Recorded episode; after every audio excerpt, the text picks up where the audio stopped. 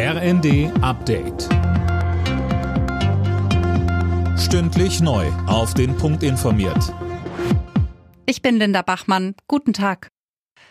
In Brüssel findet heute eine Konferenz zum Wiederaufbau der Ukraine nach dem Krieg statt. Mit dabei ist auch Kiews Bürgermeister Vitali Klitschko. Zuletzt hatte es immer wieder massive russische Angriffe auf ukrainische Städte gegeben. Vor allem die Energieversorgung wurde dadurch schwer beschädigt. Teile des Landes haben weiter keinen oder nur zeitweise Strom. Der ukrainische Botschafter in Deutschland, Makeyev, bat deshalb im ZDF um weitere Unterstützung. Heute wird sehr viel davon gesprochen, dass den, den Menschen geholfen werden muss. Äh, und wir brauchen Generatoren und Autotransformatoren, die von russischen Raketenangriffen besonders äh, betroffen sind. Die Protestwelle gegen die strikte Null-Covid-Politik in China hält an. In Peking, Shanghai oder Wuhan gab es wieder Demos. Offenbar hat die Polizei Demonstrierende, aber auch Journalisten gezwungen, Videoaufnahmen von den Protesten zu löschen.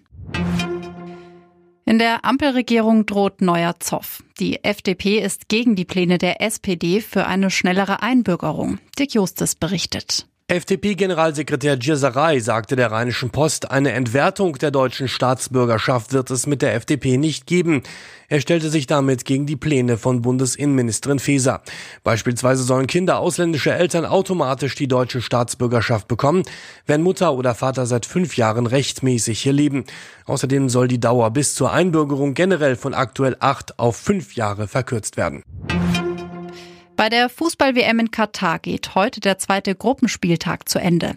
Im Topspiel treffen Brasilien und die Schweiz aufeinander. Mit einem Sieg steht Brasilien im Achtelfinale. Das kann auch Portugal schaffen mit einem Erfolg gegen Uruguay. Die weiteren Partien Kamerun gegen Serbien und Südkorea gegen Ghana. Alle Nachrichten auf rnd.de